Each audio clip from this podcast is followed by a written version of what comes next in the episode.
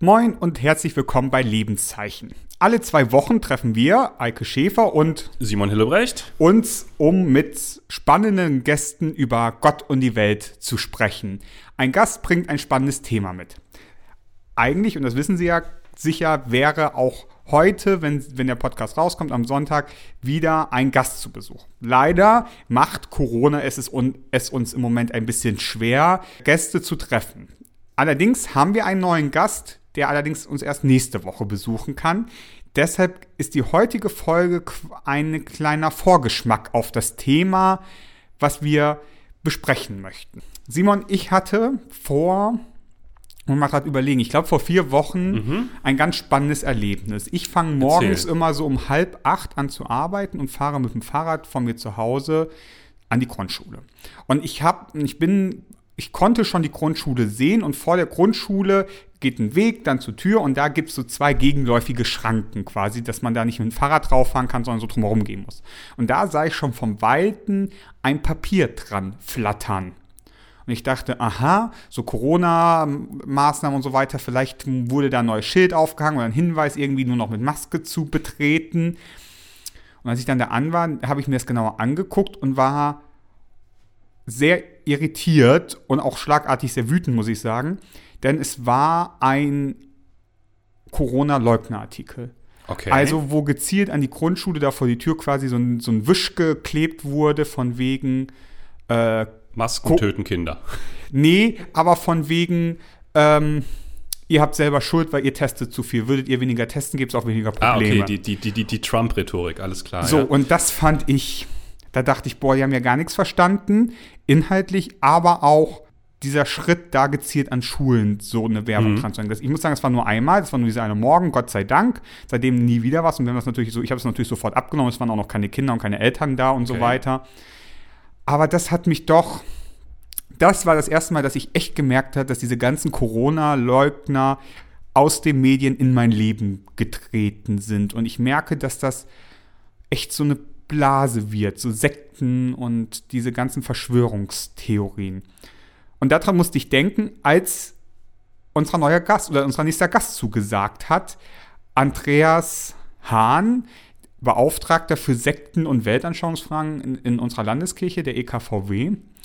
Und da freue ich mich total drauf, dass wir mal, ich kenne den schon, ich hatte den schon mal in einem anderen Kontext mhm, kennengelernt, genau. mit ihm mal nochmal wieder darüber zu sprechen. Auch gerade über, und das ist mein Gefühl, dass diese ganze Corona-Bewegung immer mehr auch in so eine Sekte abschweift, quasi. Mhm. Ich weiß nicht, wie dein Eindruck ist und was mich, ob man da nicht auch einfach tausend Sachen in einen Hut wirft. Ja, genau, also das, das, wär, das ist, glaube ich, häufig das, das Problem, wenn man, wenn man sich mit diesem Thema beschäftigt. Ähm, wir sind natürlich jetzt heute hier zu zweit alleine und der Sektenprofi quasi, also derjenige, der sich im Gegensatz zu uns richtig gut damit auskennt, Andreas Hahn, der ist nicht da. Deswegen wird es für uns wahrscheinlich jetzt ein schwieriges Feld sein, zu klären, was eigentlich eine Sekte ist und was dazugehört und was nicht und wie die funktionieren. Aber ich glaube, jeder von uns, also wir beide und auch äh, die Hörerinnen und Hörer da draußen, die haben ein Gefühl und ein Bild im Kopf, wenn sie den Begriff Sekte hören. Ja, ja, ja, Leute im Anzug, die an meiner Tür klingeln. genau, ja, richtig. Wir wollen jetzt mal nicht sagen, Sie, das ist. haben Sie zehn Minuten für Gott? So, so nach dem Motto, ja, das ist, das ist Ja, aber nicht mit Ihnen. das, ist, das ist eine Begegnung, die die meisten von uns auf jeden Fall schon mal haben oder hatten. Ähm, aber du hast es gerade schon gesagt, ich glaube, das Thema ist gerade wieder spannender geworden und einer breiten, breiteren Öffentlichkeit bekannt, weil es ein paar Spiegelartikel zu dem Thema gab. Ne? Und das, was du gerade geschildert hast. Und weil es ja auch durch alle sozialen Medien genau. flimmert und irgendwie immer wieder. Vor allem durch Telegram und Facebook, ja, das ist nochmal. Und auch einfach, wobei auch die, wobei es mir aufgefallen, dass zum Beispiel diese ganzen Corona-Leugner-Demos, die sind ja deutlich weniger geworden. Genau, richtig. Das ist, äh, war irgendwie dem Winter geschuldet, glaube ich. Jetzt Ende Januar ging es wieder, ging's wieder los. Also einer der, einer der Protagonisten der Querdenker-Szene, der hat irgendwie vor, ich habe es auch nur am Rande verfolgt, vor Weihnachten, glaube ich, hat der ein Video rausgehauen, hat gesagt, so, er jetzt Kräfte sammeln für, den, für das Frühjahr. Das machen wir hier in Stuttgart, glaube ich. Das empfehlen wir auch euch anderen Gruppen da draußen. Aber jetzt, ich glaube, jetzt irgendwie blasen die wieder zum Kampf und es geht weiter mit denen. Ja, genau, das ist, also es kommt mit dem guten Wetter, kommt das auch, auch wieder auf uns zu. Ja, wobei ich merke, ich glaube, man muss ja manchmal so ein bisschen auch unterscheiden, ne? Zwischen, also ich kann die Argumentation von Corona-Leugnern nicht nachvollziehen, nicht im geringsten, aber ich habe das Gefühl, da gibt es auch noch so qualitative Unterschiede zwischen Hm. Verschwörungstheoretikern mit Corona-Leugnung und Corona-Leugner ohne Verschwörungstheorien Genau. quasi. Also Verschwörungstheorien kann ja, ge- geht ja von Skepsis in irgendeine Richtung bis hin zu Bill Gates will uns alle schippen. ja, richtig. Das ist der neueste Twist an dieser ganzen Sache. Ich glaube, und da sind wir so ein bisschen beim Thema unseres, äh, unseres nächsten Gattes, Gastes und was wir heute anreißen ähm, wollen. So diese, diese Weltanschauungen, die vielleicht von, die von einigen Leuten Sekten genannt werden, die haben immer so ein paar Gemeinsamkeiten. Und das Spannende ist, das findet sich halt auch in den in der Organisationsform der Corona-Leugnerinnen und Corona-Leugner. Also das, was du gerade irgendwie irgendwie ähm, ein bisschen geschildert hast, dein Erlebnis damit. Denn die alle versuchen ein bisschen die Welt zu erklären. Das ist eigentlich das, was allen Sekten und Weltanschauungen gemein ist, auch unseren, nur die machen das mit ein paar anderen Mechanismen und Kniffen, die irgendwie, ich will nicht sagen gruselig sind, aber die die Freiheit des Individuums stark Ja, und was mein, und das glaub, also, das glaube ich unterscheidet zum Beispiel auch mal eine Sekte von uns so ein bisschen, Mhm. ist dieses, ähm, wir hier und ihr dort. So, wir haben Genau. die alleinige Wahrheit. Genau, richtig. Ja, das ist ein und, wichtiger Punkt. Und da ist halt die Frage quasi zu sagen, wir haben einen Teil der Wahrheit oder wir und aber man kann das ja quasi denken ausschließend oder quasi mit einbeziehend denken, diesen Gedanken. Richtig, und für mich ist, genau. äh, ist, wenn ich an Sekte denke, immer so ein ausschließender Gedanke dabei. Wir hier auf der guten Seite und ihr da drüben auf der bösen. Exakt. Ja, also das ist, glaube ich, das, was, was, ähm, was wir so mit unserem Tisch äh, wissen an, an Sekten und wie sie funktionieren, auf jeden Fall schon mal sagen können und wo wahrscheinlich die meisten unserer Hörerinnen und Hörer mitgehen würden. Ne? Also das ist so das, was, was man allgemein quasi über Sekten weiß, dass es eine bestimmte Form von Wahrheitsanspruch gibt und dass das dafür sorgt, dass die Welt in einer bestimmten Art und Weise erklärt wird. Schicken Sie uns doch mal, liebe Hörerinnen, zum nächsten Mal Ihre Gedanken und Ihre Wahrnehmung zu Sekten. Was, was, was vom Bild haben Sie von Sekten im, im Kopf? Das fände ich total spannend. Wir nehmen das dann mit in das Gespräch mit Andreas Hahn nächste Woche. Schicken Sie uns eine E-Mail an podcast.marienkirche-herford.de. Das fände ich sehr spannend, wenn Sie uns da nochmal schreiben. Was, und vielleicht, wo Sie das letzte Mal auch Berührung hatten mit etwas, wo Sie sagen, das ist eine Sekte vielleicht. Oder da hatten Sie so ein Sektengefühl. Das fände ich total spannend. Ein Sektengefühl, ja, das ist schön, schön gesagt, richtig, genau. Also wenn Ihnen irgendwas von dem, was wir gerade gesagt haben, bekannt vorkommt, wenn Sie vielleicht, ja, wahrscheinlich nicht selbst, aber irgendwie unter den Querdenkern aktiv waren oder Menschen kennen, die in Ihrem näheren Umfeld sind, die das waren und irgendwie etwas beobachtet haben und Momente haben, über die Sie gerne sprechen würden, dann schicken Sie uns das. Wir verraten natürlich nicht Ihren Namen. Sie können auch gerne eine Wegwerf-E-Mail-Adresse benutzen, um uns eine Mail zu schicken und so weiter und so fort. Aber wir wären sehr daran interessiert, weil wir glauben, dass geht tatsächlich viele Menschen etwas an, gerade in den Zeiten, die jetzt um uns herum stattfinden. Und ich finde ja auch, es ist das, also, das, ich finde, was Corona vielleicht auch nochmal verändert hat, dass man, dass diese Berührungspunkte quasi in, in diese Richtung mit Corona-Leugnern und so weiter viel mehr geworden sind, als man früher irgendwie mit einer klassischen Sekte, weiß ich nicht. Also ich würde jetzt als Sekte zum Beispiel Scientology sagen. Die Berührungspunkte sind ja nur sehr punktuell oder zufällig mal so, während die man vielleicht häufiger mal auf jemanden trifft, der irgendwie zum Beispiel Corona-mäßig irgendwie da ein anderes Verständnis angeblich hat.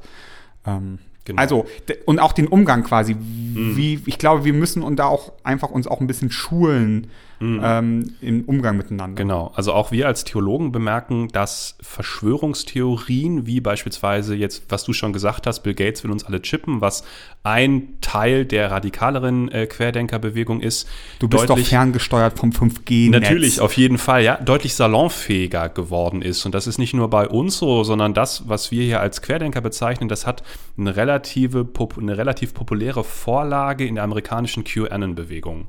Ja, das ist vielleicht was, was auch viele schon mal, schon mal gehört Sind das haben. die, die mit diesen Kinder, die Kinder, die unterirdisch unter in den Höhlen, da hatte Ja, ich irgendwo, richtig. ich glaube in der, weiß ich gar nicht, in irgendeiner Zeitung hatte ich da einen Artikel zugelesen, von wegen irgendwelche Mittel, die dann die reichen Ja, genau. 2%, um ewig zu leben, quasi. Okay, also das ist, das ist tatsächlich ganz krass für, für diejenigen von Ihnen, die es, die es nicht wissen. Die zentrale These von QAnon ist, und jetzt halten Sie sich fest, weil das meinen die wirklich ernst und dass es abgedreht ist, es gibt tief innerhalb der amerikanischen Regierung einen geheimen Ring von pädophilen, satanistischen Eliten, die aus dem Blut von Kindern eine Verjüngungsdroge zu gewinnen versuchen und quasi nebenher als Finanzierungsmodell einen weltweiten Kinderprostitutionsring bezeichnen. Und QAnon ist fest davon überzeugt, dass der, die einzige Person der Geschichte, die die Welt vor, diese, vor, diese, vor dieser schrecklichen Bewegung retten kann, niemand anderes als Donald Trump ist.